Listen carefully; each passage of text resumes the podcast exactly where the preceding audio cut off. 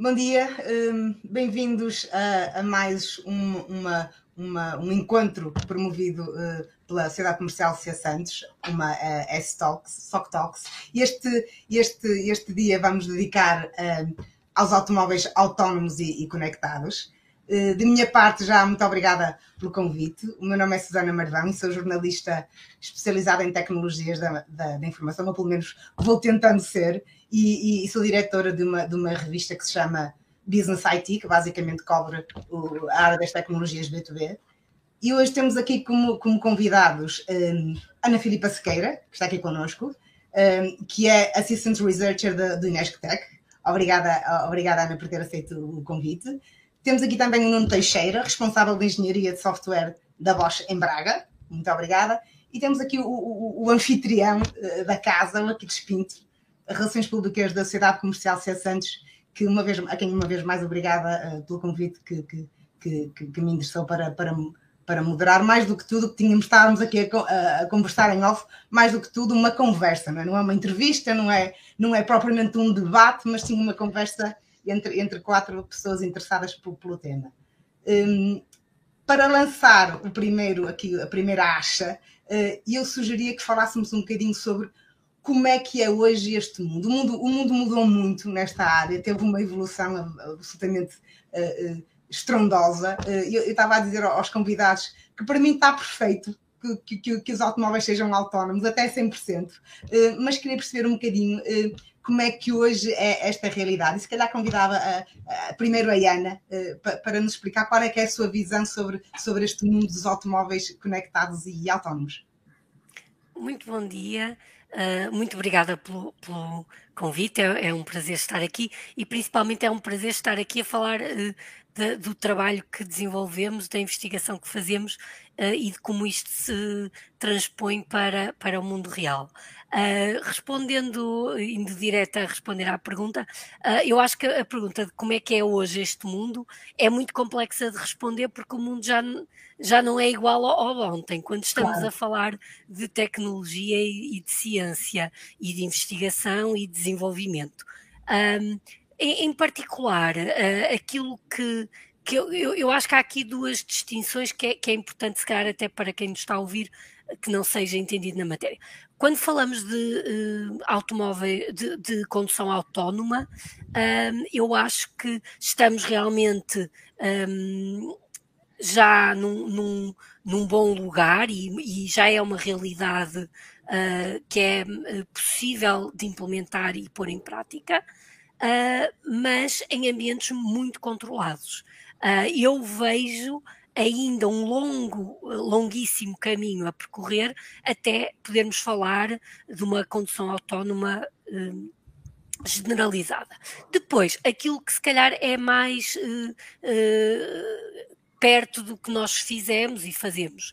Tem a ver com os tais automóveis conectados. E se, se por automóveis conectados nós pensarmos em personalização, em monitorização, aí eu acho que o, o Uh, estamos realmente muito uh, longe uh, daquilo que estávamos há, há muito pouco tempo.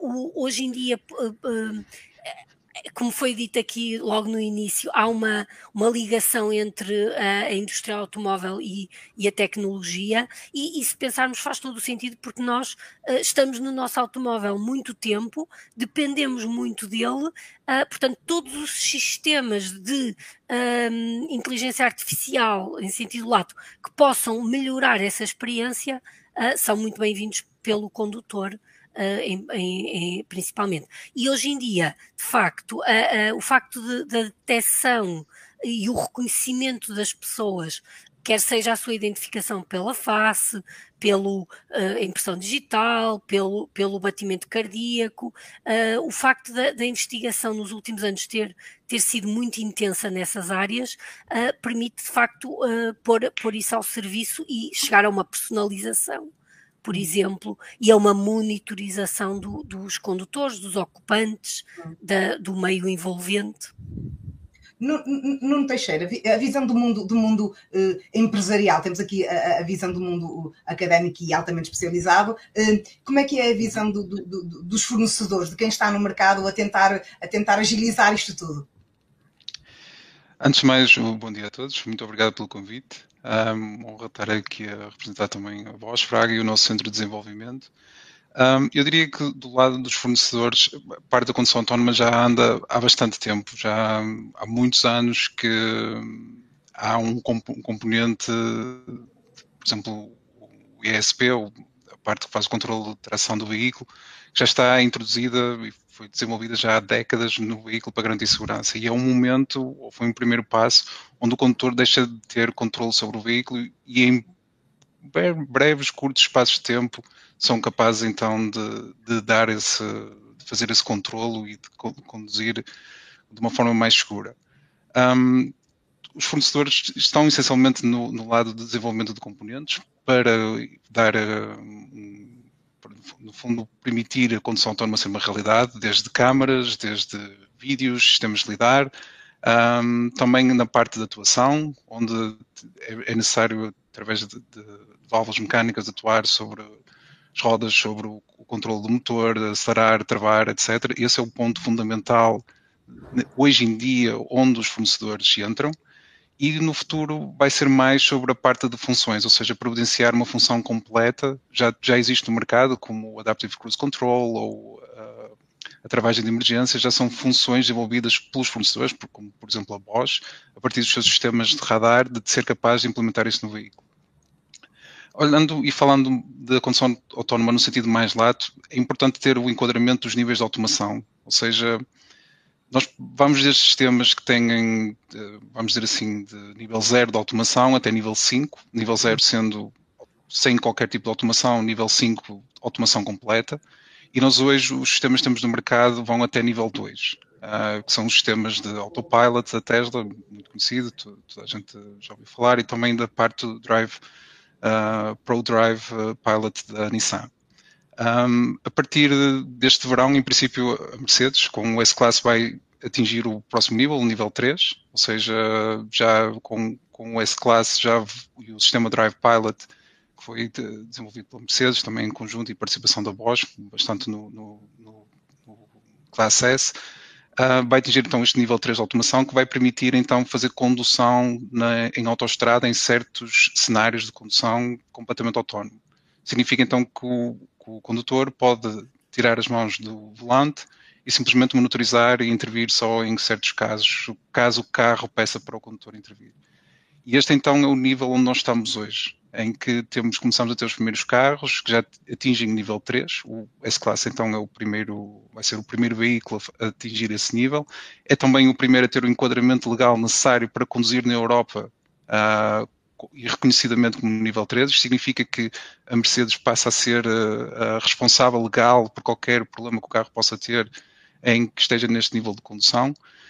E agora, nos próximos anos, vai começar a surgir cada vez mais este tipo de sistemas uh, a serem entregues ao público.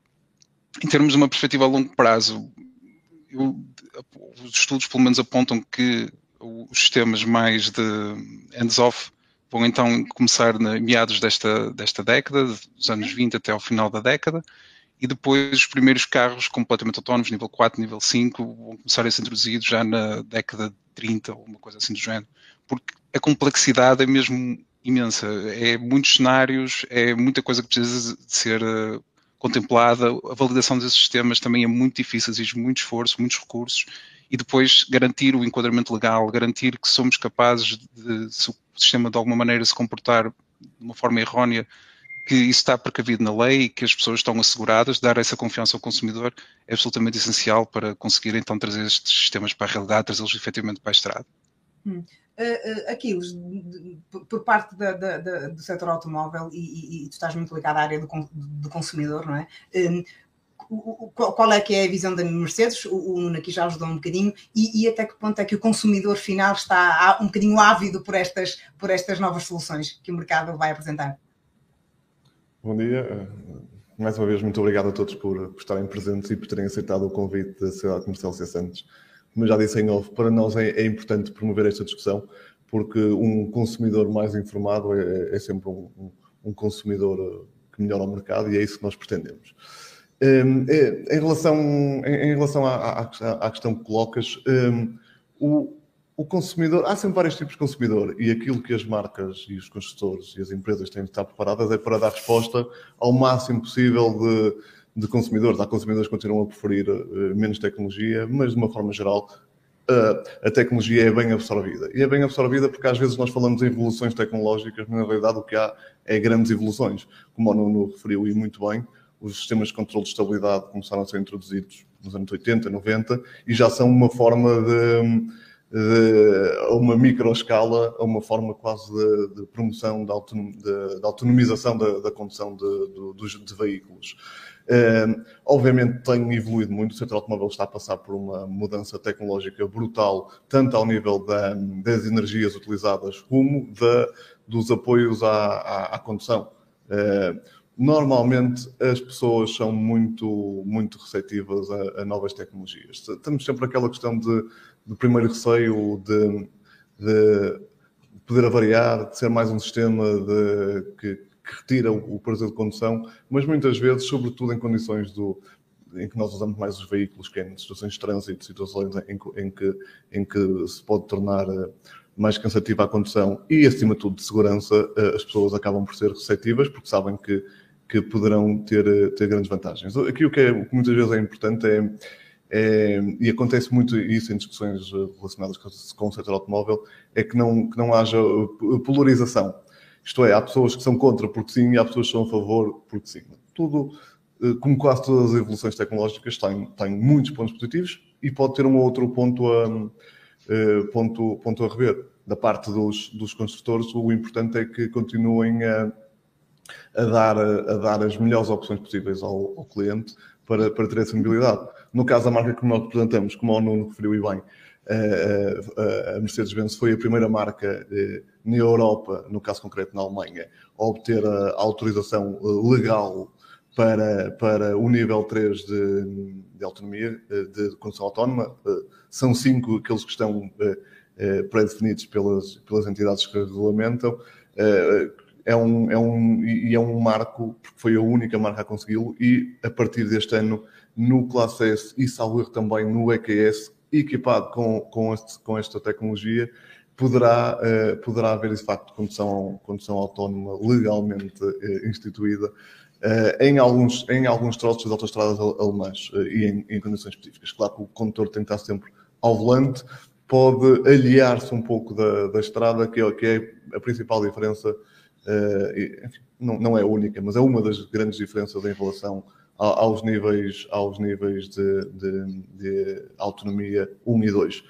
A partir de 4 e 5, aí sim eh, estaremos a falar de, de condução eh, realmente autónoma e, e, até em alguns casos, se calhar eh, em muitos, no 5, na substituição em algumas, em algumas utilizações, quase até da, até da forma do veículo que estamos habituados, quer por dentro, quer por fora, estamos a falar aí mais em, em dispositivos de mobilidade uh, do que propriamente automóveis, uh, no sentido uh, da palavra a que estamos, a, a que estamos habituados. Mas, um, voltando à questão da mais de evolução do que de revolução, a tecnologia, para ser bem aceite, tem de ser gradual para não deixarmos ninguém de fora. Mas isso aconteceu com os smartphones, se calhar não aconteceu em três meses, aconteceu em três meses para, para quem é mais early adopter, mas aconteceu em alguns anos e hoje eh, a maioria da população, eh, embora ainda haja uma franja que é importante eh, não deixar de fora que, não, que, assim não, que assim não sucede, mas a maioria da população utiliza smartphones e utiliza boa parte das funcionalidades que os smartphones nos permitem ter no seu dia a dia. Com os automóveis também poderá ser assim, assim estejam acauteladas e mais à frente com certeza queremos falar sobre isso, acauteladas também as questões legais e éticas eh, relacionadas com, com a condução e até com, até com a questão dos dados, com a questão, da, com a questão da, da, das compras associadas àquilo que vai ser o dispositivo em termos de software e etc. Mas, mas, mas ajuda-me ajuda aqui numa coisa, nisto que eu, que, como dizia, eu de, de tecnologia ainda vou percebendo, mas, mas de automóveis e, e de condução, para mim, bastava que me conduzissem. É ou não mais seguro a, utilizar uma condução autónoma, ou pelo menos uma parte de, porque as, eu quero acreditar que as máquinas falham menos do que o homem. Ou seja, quando vêm programadas, mas como é o homem que as programa, será esta condução humana, quais são os grandes benefícios? E, por outro lado, quais são os grandes riscos que aqui, que aqui podemos uh, cometer? Uh, e eu sei que, que, que, que a Ana uh, tem um estudo particularmente interessante na área em que, em, em que até que, ponto a, que a tecnologia pode uh, ajudar a monitorizar e a, e, a, e a, ajudar na condução. Queria, se calhar, se nos falasse um bocadinho disso, seria, seria particularmente interessante. Sim, muito obrigada. Nós, nós participámos uh, e liderámos um projeto que se chama precisamente automotivo, uh, mas o, objetivo do uh, primário do projeto era precisamente a detecção de uh, drowsiness, de fadiga, nos uhum. condutores em veículos inteligentes. Ou uhum. seja, por isso é que estamos aqui ainda um bocadinho distantes daquilo que é a condução autónoma uh, no seu expoente máximo, tal como acabou de ser bem explicado aqui uh, pelos dois outros convidados, uh, em que temos vários níveis de autonomia e é preciso perceber que Uh, aquele expoente máximo de condução totalmente autónoma sem intervenção humana é o, o expoente máximo que ainda, uh, que ainda está longe e está longe tanto tecnicamente como depois de, de possibilidade de implementação. Enquanto que níveis mais baixos de autonomia um, já são possíveis tecnicamente, uh, mas depois levantam muitas questões que é precisamente qual é, até que ponto vai haver uma intervenção humana nesse ciclo e as implicações disso. Uh, portanto, se, se, um, primeiro comentário só uh, sobre isso, que é um bocadinho no sentido de aquilo que pergunta uh, se as máquinas erram menos, com certeza. Os sistemas robustos, autónomos, uh, hoje em dia atingem níveis de performance muito elevados, mas ainda estamos. aquilo que um humano consegue percepcionar vai muito para além daquilo que um sistema autónomo consegue percepcionar. Portanto, uh, quando, quando entra o fator de imprevisibilidade e incerteza, uh, as máquinas ainda não estão ao nível uh, humano.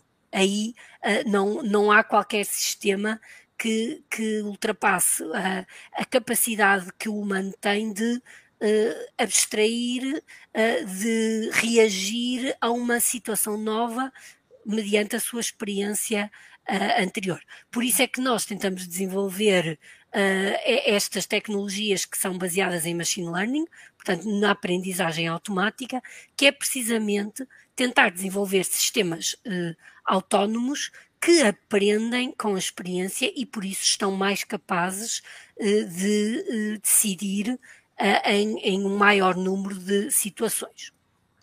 No projeto Automotive, que foi uma colaboração do Inesctec com o ISEL uh, e com uh, a Universidade Lusófona e uma empresa uh, Cardio ID, uh, o, o, objetivo foi trabalhar em, em, em, em um, conhecimento de base que depois irá permitir passos uh, uh, no futuro mais uh, concretos. Ou seja, di dizendo isto de uma forma mais concreta, é tentar centrar no condutor, no, no, caso do projeto automotivo, sistemas de detecção e de identificação que, por serem individualizados, são mais robustos. Ora, o que é que isto quer dizer? Quando nós nos estamos a focar na fadiga do condutor especificamente, nós sabemos que uh, o sinal cardíaco um, é um indicador de fadiga. Mas, apesar de toda a investigação que vai sendo feita e que permite uh, usar isso como uma medida fiável, há uma variabilidade enorme intra, uh, intersujeito. Uh, e, e, portanto, quando nós desenvolvemos sistemas que aprendem os padrões do uh, condutor podem uh, depois trabalhar numa detecção de estados fisiológicos, seja a fadiga, seja outros, mais robusta. Porquê? Porque estão centrados no condutor e individualizados. E houve muito, muito trabalho feito ao nível da detecção uh, e da identificação e reconhecimento biométrico, por exemplo, com o sinal de ECG, de eletrocardiograma, que é um sinal biométrico uh, ainda muito, muito pouco explorado. Nós temos um investigador, uh, uh, o João Pinto, a trabalhar nessa área e a desenvolver metodologias pioneiras. E porquê o eletrocardiograma? Porque está fortemente associado à detecção de, de fadiga. E então uh, temos, temos esse aspecto no, no projeto, e depois, no, no, outro aspecto muito fundamental neste projeto, foi precisamente a recolha de dados uhum. uh, específicos deste cenário. Ou seja, uh, os nossos parceiros construíram simuladores de condução. em que o, o, condutor é exposto a, a uma série de de estímulos e a um, a um, a um ambiente que simula a condução, precisamente de forma a que se consiga recolher dados, dados anotados, no sentido em que se consegue mapear uh, os, os, sinais fisiológicos com um estado de, por exemplo, fadiga ou sonolência, uh, porque sem estas bases nós não conseguimos depois sequer uh, desenvolver sistemas para serem uh, implementados. Uh, e então, uh, de facto, houve aí um, um investimento muito grande, uh, porque é preciso ter os dados antes de colocar as pessoas nos sistemas no mundo real, porque há muitas implicações. Não estamos a, aqui a falar de ambientes que são inócuos para claro. a segurança do claro. próprio e dos outros. Hum. Uh, uh, Nuno, um, e eu sei que também a, a Bosch tem, tem um, um, uma iniciativa, é Road to Bosch, to Bosch se, não estou, se não estou em erro, que tem um curioso título Sim. que é Atreve-te a não conduzir. Uh, Quer-nos quer -nos também falar um bocadinho, um bocadinho disso? O título está, o título está particularmente engraçado. Sim, basicamente o Road to Bosch é uma iniciativa que, hum, que estamos a, a, fazer durante o mês de abril, provavelmente também continuar no mês de maio, onde vamos passar por diversas cidades do país para mostrar um pouco da nossa tecnologia. Aqui é, é, vamos essencialmente fazer showcase de duas tecnologias, o V2X, ou seja, comunicação veículo para infraestrutura, para outros veículos, etc. E também a parte sensorial com o desenvolvimento do nosso sensor LIDAR para mostrar então um pouco da nossa tecnologia, também ter os especialistas do, do, nosso lado para esclarecer alguma questão que possa ter, mostrar também o nosso veículo de testes para recolha de dados, como é que funciona, toda a eletrónica, que é basicamente um data center uh, em rodas, uh, e então acaba mesmo por ser bastante interessante para as pessoas terem uma ideia de como é que é feito todo este processo de validação e desenvolvimento e aquisição de dados numa empresa como a Bosch, é? que tem um grande stake na, na parte de condução autónoma e de assistência ao condutor. Um, aqui também puxar um bocadinho atrás, eh, no, no início uh, tinha referido a parte mesmo de oh, quais é que seriam as limitações, por exemplo, do, da condução autónoma. Eu gostaria aqui de colocar aqui alguns pontos e as melhorias na segurança rodoviária. Ah, eu acho que qualquer pessoa que conduz um carro moderno, vamos dizer assim, sente e tem essa percepção que efetivamente o carro é bastante mais seguro. Seja uhum. através dos sensores de estacionamento, seja através dos sensores de radar, lá está para fazer o controle da distância para o carro da frente, para a assistência de manter na, na faixa de rodagem, ou seja, o controle das linhas, etc. É perceptível esta melhoria de, de, de segurança por qualquer condutor, eu diria. Um, e mesmo os estudos demonstram que o aumento da condução autónoma pode efetivamente conduzir até uma melhoria de 90% da segurança rodoviária, ou seja, menos acidentes, menos mortes, todas essas questões, que é isso que é um dos pontos principais da, da condução, garantir segurança e garantir também conforto na condução. E, um, e para isso é, é, mesmo importante perceber que estes sistemas vão demorar tempo a ser desenvolvidos, ou seja, não se vai atingir os 90% de hoje para amanhã com a introdução de algumas tecnologias, vai demorar bastante tempo muitos do, da tecnologia que está a ser eh, hoje integrada nos veículos ainda não é uh, ainda não têm experiência no terreno de muitos anos, algumas já têm, por exemplo, os sistemas radar já vão em sexta e sétima geração, desenvolvidos desde os anos 80, já estão completamente validados. Uhum. Os, os sensores LIDAR, por exemplo, estão a entrar agora, os, os, primeiros estão a entrar, a primeira geração está a entrar no mercado, ou já entrou ali em 2017, foi o primeiro veículo a entrar com sensores LIDAR, mas ainda vai demorar tempo a aprimorar a tecnologia e todas estas tecnologias são necessárias à medida que elas vão ficando mais maduras para permitir então os níveis mais altos de automação. Por isso é que nesta fase é importante ter a redundância do condutor. Esse é o primeiro e principal ponto de redundância para o uhum. nível 2 e nível 3 de automação, para efetivamente garantir que se alguma parte do sistema falhar, se tiver algum ponto de falha, o sistema tem sempre essa capacidade de dar a sinalização para o condutor, olha, eu preciso que tu tomes controle agora. Okay. E o condutor tem que estar pronto para, para assumir nessas partes a condução. E este é então o, o ponto principal, até mesmo há outras questões que vão transcendem o condutor, por exemplo, um, em cruzamentos, a maior parte dos acidentes que acontecem, cerca de 80% dos, dos, acidentes, são devidos a pedestres, não são devidos a, a, aos carros por si. Então, embora o carro seja capaz, por exemplo, de detectar algum, algum problema ou alguma questão com o carro da frente, o, comportamento de um pedestre geralmente é é muito imprevisível, é muito difícil saber ou adivinhar qual é que vai ser, até mesmo para nós que lá está, temos um bom reconhecimento ou um melhor conhecimento do comportamento humano, é muito difícil perceber às vezes o que é que uma pessoa vai fazer quando vai atravessar a passadeira, ou se uma criança vai correr atrás da bola, ou seja, todos estes cenários, é difícil para nós, ainda, ainda para mais é difícil claro. no, para, um, para um carro autónomo ou parcialmente autónomo para tomar essa decisão. Mesmo a adopção da tecnologia não vai ser fácil, porque a maior parte das pessoas tem uma desconfiança em relação, a, em relação à tecnologia, de, ok, passar o controle para, para, um, para um carro e deixá-lo seguir a maior parte do tempo. É, três quartos das pessoas não, não têm, têm essa, essa desconfiança, então vai ser um, um, um caminho longo, até mesmo após a tecnologia estar pronta, mesmo de, de educação das pessoas e as pessoas estarem. culturais, não é? De, de, de, as pessoas têm algum receio em delegar eh, na, na, na máquina, não é? essas decisões. Sim, sim. Imaginemos, é a mesma questão, por exemplo, com, com a aviação, não é? É um medo irracional nós pensarmos que, ok, o avião vai cair quando, estatisticamente, é o transporte mais seguro do mundo, mas as pessoas continuam a ter medo. e então é um, é um pouco a mesma. E se pensarmos, por exemplo, até mesmo no caso do avião, hoje é um sistema, não diria totalmente autónomo, claro que não é, por exemplo, preciso ter o piloto, mas grande parte das manobras já são feitas pelo avião as pessoas não pensam nisso, mas ok, tenho lá um piloto que em último caso pode intervir e fazer alguma coisa.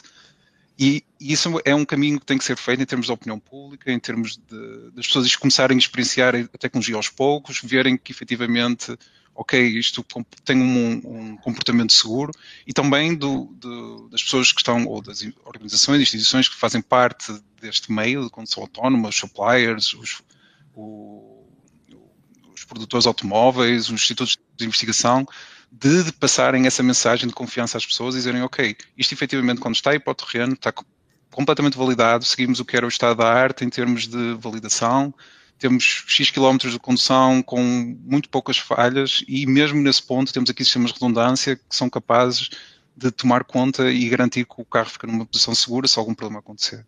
Hum, hum Aquiles, uh, o, o, carro, é, é, é, o automóvel é um, é um meio de, de, mobilidade, mas, mas, mas sobretudo também para muita gente é, é, é uma paixão, é uma coisa muito sensorial, muito emotiva. Um, vai ser possível uh, conciliar estes, estes dois mundos?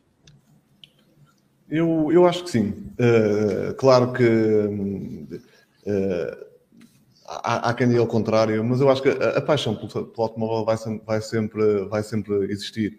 Eh, eh, a roupa, por exemplo, eh, também há grande desenvolvimento tecnológico na roupa, até ainda há pouco falávamos sobre a questão, a questão biométrica do, dos batimentos cardíacos, temos, temos vestuário que já pode, já pode fazer monitorização também nessa área. E, e, no entanto, também tem um lado de design, também tem um lado aspiracional, também tem um lado de, de, de paixão, como falávamos. Eu acho que vai sempre, sempre manter-se a tecnologia já evoluiu. Hoje em dia, um automóvel desportivo, por exemplo, também tem controle de estabilidade, também é eletrificado, também, também tem alguns sistemas de, de, de ajuda à condução, eh, podem, ser, podem ser desconectáveis ou não, eh, mas continuam a existir automóveis desportivos e automóveis que que despertam mais esse lado da paixão, ou o lado aspiracional, automóveis mais luxuosos. O, que, o que vai acontecer também, na minha opinião, é e aqui deixando de parte esses dispositivos de mobilidade que eu falava há pouco, que serão, serão sempre mais para, para, o, para o transporte de passageiros a nível urbano, passageiros a nível urbano e de mercadorias a nível urbano e a, e a nível, claro, uh, uh, fora das cidades. Ehm, naquilo que vai ser o, o automóvel, a tecnologia também entra como, como mais um fator de, de, de decisão de compra e até de paixão. É, a questão é que antes, se calhar, um automóvel só tinha os atributos de, de, conforto, a fiabilidade é óbvio também, não é? Os atributos de conforto, de fiabilidade, de, de até de, de, desportividade e de performance. Hoje também entra o lado, e cada vez mais também entra o lado do equipamento e daquilo que, em termos tecnológicos, a viatura me pode oferecer. Por alguma razão, as viaturas hoje em dia as viaturas de topo gama de, de, várias marcas. Eu acabo sempre de falar mais daquelas que nós conhecemos mais aqui, são as da Mercedes-Benz, mas não todas as marcas fazem isso, sobretudo as marcas premium, uh, são já hoje são uma montra, uh, uma montra tecnológica. Por exemplo, o novo EQS, que é, que é um veículo topo de gama 100% elétrico, tem o, o MBUX Hyperscreen, que basicamente são praticamente um ecrã de topo a topo, onde já temos uh, tecnologia de infotainment, uh, tecnologia de segurança, mas também de infotainment para o para condutor e passageiros, que há uns anos nós achávamos que era, que era ficção científica. E, portanto, uh, vai-se buscar a paixão também, também pelo, lado, pelo lado tecnológico, mas eu acho que a paixão se vai manter durante muito tempo, pelo menos, até porque, como falávamos agora, vai haver uma complementaridade e uma, uma coexistência muito grande uh, entre os vários tipos de veículos, até pelo desenvolvimento tecnológico e pela renovação do parque, não é? De repente, as pessoas têm carros para 5 ou 6 anos, ou 10 anos, ou o que for. E, e, até que ponto é que, é que, marcas eh, como a Mercedes e muitas outras eh, vão ter que ajudar como o Nuno Teixeira, Teixeira dizia, vão ter que ajudar aqui a, a educar ou a consciencializar o, o, o, consumidor de que uh, ter, ter, ter alguma autonomia uh, ou uma, algum tipo de condição autónoma uh, que vai demorar tempo, como o, Nuno, como o Nuno dizia, mas qual é que é o vosso papel nesta, nesta consciencialização do, do consumidor? Um, o negócio automóvel está cada vez mais digital, como todos, mas uh, o contacto pessoal, seja, seja pessoal fisicamente, seja através do, do, do, telefone, enfim, o contacto humano, a pessoa de confiança, a pessoa em quem o consumidor confia e a empresa em quem o consumidor confia, uh, tem aqui um papel muito importante nesta informação uh, ao, ao consumidor. E passar-lhe a mensagem de que em alguns, se calhar não será, não será para todos os tipos de utilização, Uh, nem para todos os, os, os, tipos de utilizador, mas em, em muitos cenários a tecnologia uh, faz sentido. E a prova é que hoje em dia, já hoje, as viaturas têm imensa tecnologia de. As viaturas já têm, já têm tecnologia de reconhecimento de sinais de trânsito, já têm sistemas de travagem de emergência em, eh, em ambiente urbano, em que abaixo, dependendo das marcas, mas abaixo de 30, 40, 50 km hora, o, o veículo pode chegar a travar sozinho. Uh, e, e até às vezes é mais um fator de distração. Nós hoje até nos distraímos mais com os veículos, porque eu sei que o, carro com que eu ando me vai, me vai eh, dar um aviso sonoro e até de alguma intervenção de abrandamento, pelo menos, eh, se eu for muito perto da faixa, eh, de mudar de faixa de rodagem. A tecnologia vai sendo, era, mas é como eu dizia há pouco, também tem de ser quase orgânico. As pessoas têm de ir, têm de ir percebendo lentamente que aquela tecnologia lhes traz vantagem. Um, todos nós, eh, enfim, eu, tenho 44 anos, lembro-me de miúdo, as televisões começaram a ter comando e as pessoas dizerem, ah, isso vai a variar. Hoje em dia é impensável as televisões não terem comando. As coisas têm de ser graduais e, e têm de entrar de forma, de forma quase orgânica. Eh, tem de haver, lá está, a questão da legislação, a questão da informação e a questão também de, de, de, poder haver a coexistência nas estradas. A questão da legislação é muito importante, até, por questões de éticas e da arbitrariedade, e voltando um bocadinho atrás na, na, na, conversa que estávamos a ter há pouco, da arbitrariedade que o ser humano tem e que o automóvel não tem, porque o automóvel não, um equipamento, uma máquina. Uma máquina tem que ser programada para, no cenário A, em que está um peão no meio da estrada, o que é que eu vou fazer? O ser humano tem uma arbitrariedade que é o bom senso, que às vezes temos, outras vezes não que, é, que aqui vem também bater outra questão da, da segurança. claro que, claro que hum, vai, em testes vai havendo alguns problemas com, a segurança, poderá continuar a, a haver, mas uh, uh, o equipamento, por norma, uh, não faz alguns erros que nós, como condutores, fazemos, porque estamos com pressa e colamos mais ao carro que vai à frente, não, não deixamos de autossistência de segurança. o equipamento, nesse aspecto, tem, tem essa, essa vantagem. Mas, mas é, também aqui é sempre preciso calcular todas as viaturas, porque de repente não vamos mudar as viaturas todas ao mesmo tempo. Portanto, isso aí tem, de ser, tem de ser tudo feito com alguma com alguma parcimónia, mas, mas tem de existir e, e, a informação tem de ser dada aos consumidores. Ana, esta, esta dimensão quase ética da segurança, eh, como é que isto vai correr? Eu, eu acho que isto é, é, é mesmo muito complexo. Uh, eu, eu eu gostava de dar um, um passinho atrás uh, e, e focar-me em algumas coisas que, que o Aquiles tocou, que eu acho que são fundamentais, mas nitidamente, quando nós vemos alguém da implementação e do mundo real a falar, uh, ficamos muito otimistas, uh, vemos as coisas muito próximas, e eu agora quero aqui dar um bocadinho o, o, o banho da realidade na minha perspectiva. Vale o que vale. Não, por isso é que é interessante é que temos aqui várias perspectivas, por isso é que é particularmente interessante. Exatamente. Eu, eu, queria de facto pegar em alguns pontos e eu acho que há aqui três, três questões fundamentais que foram faladas e que merecem uh, uh, mais, mais algumas palavras, que é a, a capacidade de percepção uh, do, do, do, veículo, aquilo que já é possível implementar com robustez, depois a aceitação pelas pessoas uh, para a adoção desses sistemas, mas depois o terceiro ponto, que eu sou uh, honesta, até me arrepio um bocadinho, é aquela questão do gradual da coexistência.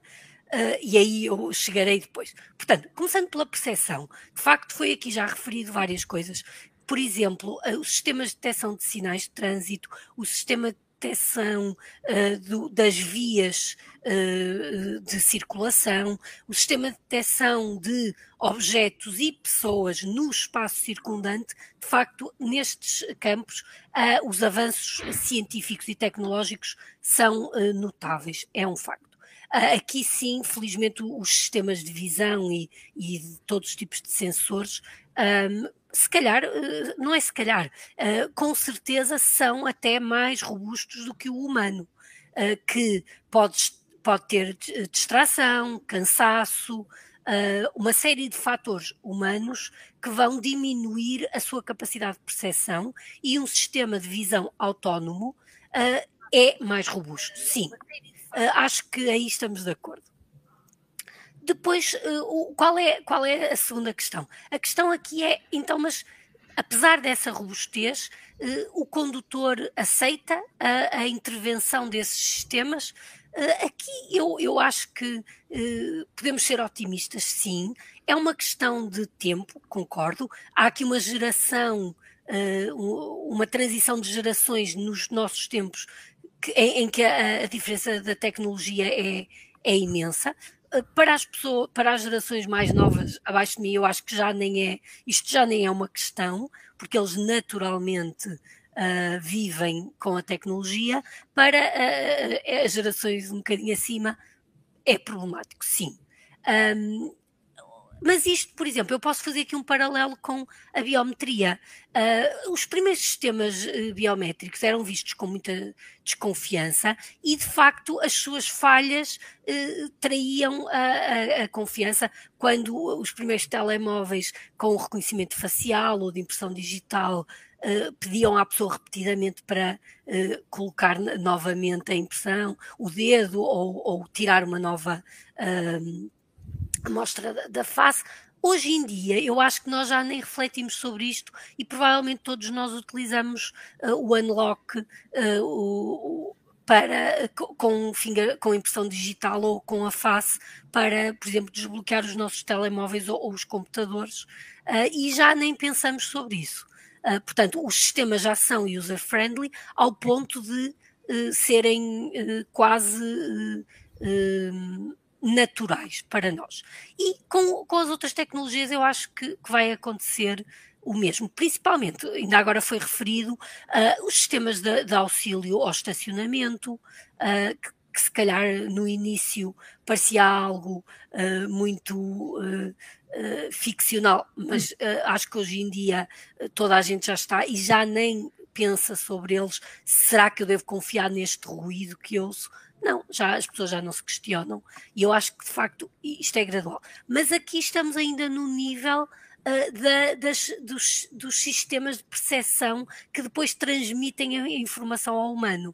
E aqui, aqui eu, eu, eu concordo que estamos uh, num, num ótimo caminho e com uma evolução tremenda. O, qual é o, o, o reverso aqui?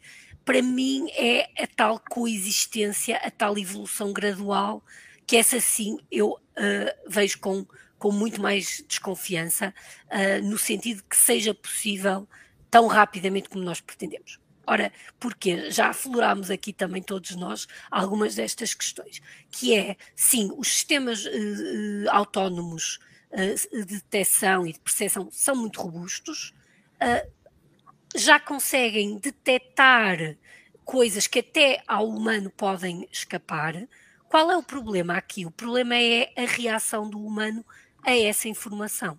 E quando se falava há bocado, penso que não dizia que, o, por exemplo, o comportamento do peão na passadeira é imprevisível, mas a reação do automobilista ao peão na passadeira também é imprevisível.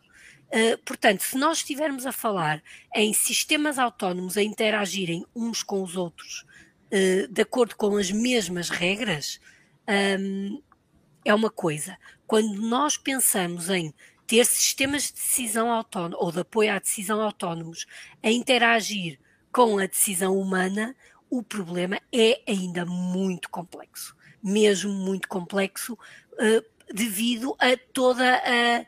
Uh, eu, eu, eu, gosto de dizer isto, eu acredito na ciência, eu sou investigadora, acredito na ciência e, e na sua robustez dos métodos que são desenvolvidos, mas uh, continuo sempre a achar que o entendimento humano e a capacidade humana ainda está muito longe de uh, ser alcançada uh, quando passamos para condições não controladas. Eu, eu, não me quero estender muito. Não, não, não, não, esteja à vontade. Eu estou, eu estou, eu estou oh, oh, Susana, desculpa só, eu vou dar aqui mais chega. Eu estou, eu estou plenamente de acordo. Por isso é que eu, eu se tivesse de apostar, mas eu não aposto, porque acho que não há setor em que em que a previsibilidade é mais difícil do que o setor automóvel. Nós há, há 30 anos pensávamos que ia haver eh, automóveis voadores em 2020 e a verdade é que, se calhar porque ninguém, ninguém, ninguém quereria, mas a verdade é que eles não existem. É, mas eu se tivesse a apostar, com toda a dose de risco que, esta, que isto que vou afirmar a seguir tem, eu acho que para a nossa geração, mesmo para o Nuno, que é capaz de ser um bocadinho mais novo que nós, uh, vai ser, esta coexistência vai ser com vias separadas níveis verdadeiramente autónomos, com vias separadas ou, ou, ou, zonas separadas para os robotáxis, para o transporte hum, em estrada também com uh, pelo menos faixas separadas. Eu, eu, eu, diria que na minha, para a minha geração, para as próximas décadas será isso, mas é, uma, é, uma, é só uma aposta e, e sendo uma aposta posso falhar redondamente. Peço desculpa, Susana. Não, não faz mal. Nuno, qual é, que é, qual é a sua visão? De que lado está? De que lado da Não, eu, eu, eu concordo estou, com... Eu e o Aquiles estamos do mesmo lado, é, parece. Não, não, não, eu, eu também concordo. Volto a dizer, eu também concordo com, com o que foi dito. Ou seja, quando estamos a falar de uma implementação gradual, é efetivamente gradual. É uma questão de habituação do, do consumidor, do condutor, de todas as pessoas à volta, de haver uma previsibilidade dos comportamentos uns dos outros. Ou seja, isso requer mesmo muito tempo, não, não vai acontecer com, com facilidade. E efetivamente esta questão que a Ana levantou de coexistência entre veículos autónomos e, um, e, uh, e, veículos não autónomos ou, ou, outros intervenientes na estrada é um problema efetivamente bastante complexo de, de lidar, porque se, imaginemos que, é que eu ao início falei de que os veículos autónomos tinham o, o potencial, os estudos comprovam que têm o potencial de aumentar até 90% a capacidade de segurança rodoviária. Isto seria num mundo onde praticamente todos os veículos fossem autónomos, claro. Não pode ser num, num mundo onde estamos ainda a ver esta questão da coexistência, porque claro. situações onde a, onde a percepção, do, por exemplo, do, do, veículo autónomo é mais robusta e mais uh, e superior à do humano, por exemplo, situações de baixa luminosidade ou algum possível encadeamento ou, ou o que for, que um humano vai se ver atrapalhado e vai ter algum comportamento imprevisível, não sabe o que é que vai acontecer. O veículo autónomo não tem capacidade de reagir, ou muitas vezes não tem tempo sequer de reação quando vê alguma coisa que está a ser fora do padrão. Isto a abordagem neste momento da indústria é, é, treinar todos estes cenários, por mais uh, implausíveis que possam parecer, e de, de algum modo adequar o sistema para, um, para ser capaz de reagir a esses cenários. Mas lá está, são, são quase infinitos cenários que podem acontecer de, coisas e efetivamente o sistema pode falhar num ou noutro ponto, porque não está preparado para reagir dessa forma. O ponto principal aqui, na, acho que na dimensão ética, uh, só para centrar um pouco a discussão, e também foi um ponto que a Ana referiu, é a questão da, das regras, da regulamentação, da legislação. Isso, no fundo, dá proteção às pessoas, volto a salientar esse ponto, e também é um garante para que, quando estes sistemas são introduzidos na estrada, quando são introduzidos no mercado de consumo, que efetivamente estão a seguir algumas regras, porque neste momento é um pouco. Na Europa, pronto, é, é, diferente porque é sempre mais regulamentado, mas em alguns pontos do mundo é, é um bocado far west, ou seja, uhum. Há, há, normas eh, limitadas, há normas só para certas áreas, por exemplo, nos Estados Unidos, a Califórnia tem o seu próprio regulamentação, mas se calhar no estado ao lado já é uma coisa completamente diferente, ou não existe regulamentação sequer. Um, os carros de teste são muitas vezes libertados sobre constrangimentos específicos. E depois há, há, um, há, uma questão de que, lá está, isso não é aplicável ou reproduzível por, por todo o país, ou por todo o mundo, ou por todo o continente. A China tem outro tipo de regulamentação. A percepção também que as pessoas têm em relação à sua própria segurança e de outros intervenientes na estrada varia pelo mundo. E isso, então, cria dificuldades sempre em, em uh, introduzir uma legislação que seja fidedigna e que permita, então, aos, aos fornecedores e, ao, e aos produtores de carros seguirem aquela regulamentação ou terem uma garantia que se seguirmos esta regulamentação estamos a fazer as coisas bem por nós e bem pelos nossos consumidores e pelos intervenientes na estrada. Um, nesse sentido, nós vamos ter, foi, eh, foi aprovada já a legislação para nível 3 na Alemanha, uh, julgo que este verão também vai ser a legislação para a implementação de sistemas de nível 4, o que esse, isso será então um grande passo e toda a indústria está a caminhar aos poucos para a introdução de standardização, de regulamentação que é para depois esta parte da standardização e regulamentação servirem como base para a criação de leis. E e a, partir das leis, então, podemos garantir que os sistemas não vão ter uh, um comportamento errado. Por, exemplo, há, uns, há, umas semanas atrás houve uma, uma questão com, com o rolling stop, uh, em que foi, acho que até foi o carro da Tesla, em que eles basicamente iam contra, tinham um comportamento que ia contra as regras de trânsito, em que chegava ao stop e em vez de fazer uh, um hard stop, parar mesmo no sinal, baixava a velocidade e, no fundo, se não viesse nenhum carro, continuava a marcha. Isto, no fundo, vai contra as regras de trânsito e isso é algo, um comportamento perceptível que, por exemplo, se alguma entidade legal querer intervir sobre a Tesla, pode dizer não, vocês não estão a cumprir a regra de trânsito, portanto, esse sistema não pode, ir, não pode ir para o mercado. Se não houver este tipo de coisas, se não houver este tipo de regulamentação, torna muito mais difícil para, para passar essa segurança e para fazer a introdução no fim, no fim do dia. Outro, outro, outro tema, estamos já, já, já na, na, na, na, parte mais final agora da nossa conversa, mas um tema muito, muito, muito importante e que tem vindo cada vez mais a ser aflorado é a questão da, dos dados, da recolha, da partilha e eh, da propriedade de, dos dados. É um novo, as empresas todas hoje falam que é o novo ouro, chamam-lhe petróleo, chamem-lhe o que quiserem. O, o, o, que é certo é que cada vez mais as empresas recolhem dados e, e, e, e os consumidores querem saber exatamente eh, quem eh, como e quando e de que forma é que esses dados vão ser usados. Eh, em, particularmente nesta, nesta, nesta, nesta área, Ana, o, o, como é que podemos ver esta, esta questão da proteção, proteção dos dados, segurança, partilha, o governo dos dados? Qual é que é a sua visão? É, é um tema de facto muito sensível um, neste tópico em especial e em to, todo o meu trabalho, precisamente porque eu trabalho eh, fundamentalmente com dados biométricos uh, e e, e, nos últimos anos a, a, a regulamentação, uh, o GDPR, de facto veio trazer muitos constrangimentos. Uh, tal, tal, algo, de certa forma necessários, uhum. uh, mas de facto que, que limitam uh, por vezes a, a capacidade de, de, fazermos investigação uh, em, em, certas áreas. Uh, o, o, que acontece é que, de facto, o, isto tem, tem, que ter regulamentação. quando diz que os consumidores querem saber como é que os dados são usados, alguns e em alguns cenários. Porque, Sim, nós. isso tudo, não é? Porque nós disponibilizamos os nossos dados é verdade, é verdade. em certas situações sem sequer pensar duas vezes. Uh, mas isto é algo com que, que, já está perfeitamente identificado para quem trabalha, por exemplo, uh, na, no reconhecimento biométrico, um, e eu posso assim dar só alguns exemplos curiosos de, de, como os humanos, como nós reagimos. Eu estava a fazer uma recolha de dados quando uh, trabalhei em, em projetos relacionados com o controle de fronteiras, os e-gates, etc.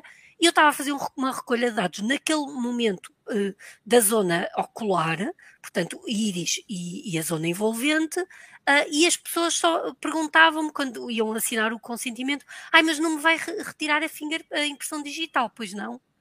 E eu pensava: não, mas eu com a íris também posso identificar a pessoa. Portanto, tudo depende do nível de conhecimento que a pessoa tem. E felizmente o utilizador começa a ser mais informado, mas uhum. também eh, não é necessariamente mais consciente.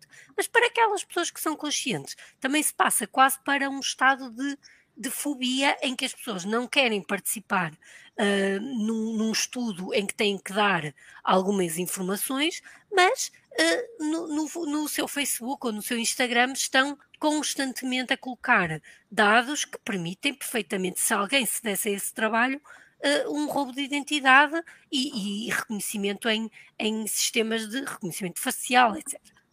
Portanto, isto de facto é, é, complicado, mas nós temos que fazer uh, a ciência como podemos. Uh, há, há, de facto cada vez mais regras e regulamentações que são necessárias e que protegem todas as partes que é quando, por, por, exemplo, na perspectiva de investigação, nós no projeto automotivo, que tem uma componente muito forte de recolha de dados, tal como eu já falei, as pessoas têm que assinar um consentimento informado em que sabem que vai ser recolhida a, o vídeo da face, o sinal de eletrocardiograma, o, o seu comportamento de condução, travagem, aceleração, uh, mas têm que ser informadas de tudo aquilo que vai ser recolhido quanto tempo vai ser guardado, para, para quê uh, e por quem. Só que na investigação isto é, é possível fazer com, com esta objetividade. Claro, às vezes gostaríamos depois de fazer outras coisas que, que, que estas regras nos limitam. Quando nós estivermos a falar de veículos que estão a circular e que a informação da sua localização ou do seu uh, modo de condução tem que ser partilhado com todos os outros veículos das proximidades, uh, aqui estamos a falar de uma, de uma partilha de informação uh, que, que, que, levanta muito mais desafios. eu acho que isto tem que ser feito. Um, lá está, consciencializando as pessoas da importância mas criando os meios de, de limitação à, à, informação que é realmente essencial. Mas quando a pessoa opta por esses sistemas, deve estar perfeitamente ciente daquilo que está a fornecer uh, e, e, consentir. Acho hum. que não aí eu não vejo que voltemos atrás uh, na necessidade de informação e consentimento. Um, eh, se calhar eh, queria, queria só fazer aqui um comentário muito rápido àquilo que, que o Nuno referiu do problema do, do rolling stop. Eu acho isso muito curioso porque eu já, já referi aqui algumas vezes e esta questão toca a questão dos dados, que é em qualquer, qual, qualquer tópico e metodologia a desenvolver com aprendizagem automática, nós dependemos dos dados. Só que os nossos dados têm tendências têm distorções uh, a muitos níveis. Hoje em dia, por exemplo, fala-se imenso uh, do bias étnico, demográfico que os dados de face, por exemplo, têm e vão funcionar muito melhor com pessoas de pele clara e vão cometer erros com pessoas de pele escura. E isto é muito problemático. Ou seja, claro. os nossos métodos são bons, mas aprendem a partir de dados uh, com desvios, o tal bias. E aquilo que estávamos a falar aqui do rolling stop, eu acho curioso. Porquê? Porque esse é o comportamento humano perante um stop, que não respeita a regra mas é o comportamento humano. Portanto, se os, os, métodos automáticos aprendem a partir dos dados recolhidos quando um humano está a conduzir, não me surpreende claro. nada que, que, isso aconteça. Hum, Nuno, a parte, a parte dos dados, como é que, como é que a Bosch vê, vê, vê tudo isto? É assim, nós do, do, nosso ponto de vista, nós necessitamos, e qualquer empresa que atua nesta área precisa de muitos dados para garantir, eh, lá está, que os métodos de uh, aprendizagem máquina, redes neuronais, uh, efetivamente são capazes de produzir a performance para passar para o terreno. E então são geralmente feitas grandes campanhas de aquisição de dados, até mesmo a partir de veículos no terreno, em alguns, em alguns fornecedores. Uh, que no fundo são depois utilizados para retreinar os modelos e fazer novamente uh, a passagem para o terreno. O que é que nós temos que fazer neste, neste ponto de vista? Porque, uh, por exemplo, uma empresa como a Bosch não tem interesse nenhum em identificar carros, ou seja, a matrícula do carro ou as pessoas que estão a andar na estrada, quem é que está a passar na estrada de um lado para o outro. O que nós queremos saber é mais do ponto de vista lato, ok, está um carro, está um caminhão, está uma pessoa, está um, um uma, uma moto não, não tem propriamente nenhum interesse em ter essa parte de identificação ou fazer tracking de alguma pessoa específica.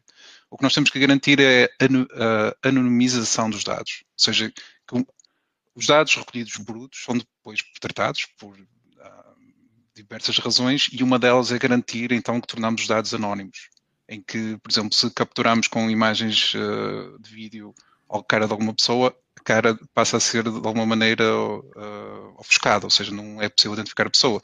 A matrícula é a mesma coisa. E, e, o que é que no final garante que as empresas estão a seguir isso?